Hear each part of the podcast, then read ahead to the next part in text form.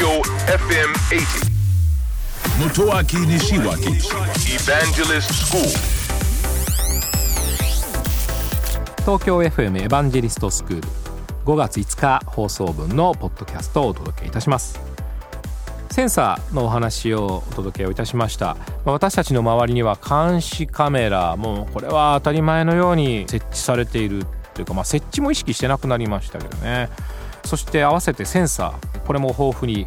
私たちに情報を届けてくれるようになりました、まあ、逆に言いますと私たちはセンサーから情報を得ている方が多いかもしれませんよね。センサーで情報を読み取っていろんな判断をするようになってしまう。まあ判断も機械がやってくれるかもしれませんがとにかくセンサーで情報を読み取るようになってきました。そうするとですね私がこの危惧しているのは勘が鈍るという話なんですね。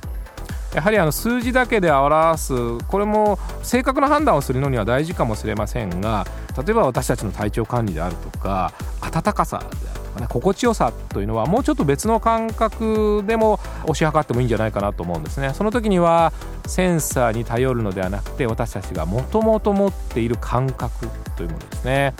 えここから判断をするようにした方がいいんじゃないかなと思います。そしてセンサーがそれをいろいろ裏付けしてくれる。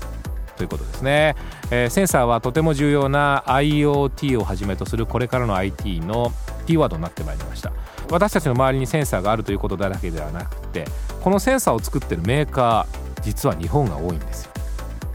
日本のさまざまな半導体機器メーカー医療機器メーカー、えーこれが今世界に進出をしています。その時に武器になっているのがセンサーなんですね、えー日本のセンサーは大変精度が高い。そしてセンサーの寿命が長いと言われているんですね、えーですから世界のさまざまな IoT を中心とした世界を支えるためにまあ、今日本のメーカーのセンサーがすごく活用されているんですね。ただ面白い話もありましてそうですね、えー私がえ実際に経験した例なんですがある企業の重要な工場のラインにですねとても品質の高いラインですね。そこにセンサーを埋め込んで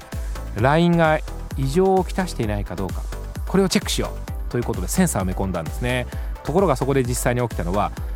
私たちの日本の工場というのは非常に品質が高いので壊れないんですよね。で実は最初に壊れたのは工場のラインではなくてそのセンサーだったんですよね。センサーの方が寿命が短かったり不安定だったということなんですね、まあ、そんな事態も起きちゃってるセンサー業界。もっともっとこれから激しく注目されるかもしれませんね。エヴァンジェリストスクールは東京 FM で毎週土曜深夜12時30分から乃木坂46の若月由美さんと一緒にお送りしています。えー IT についてとても分かりやすく楽しくお伝えをしておりますのでえぜひオンエアの方チェックしてください。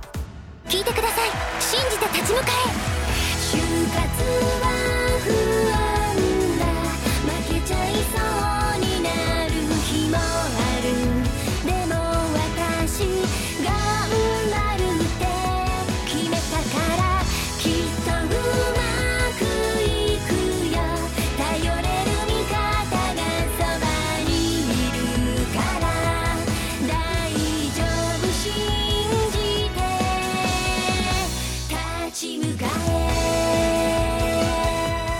就活で使える情報はきっとあなたの自信になる。日本経済新聞電子版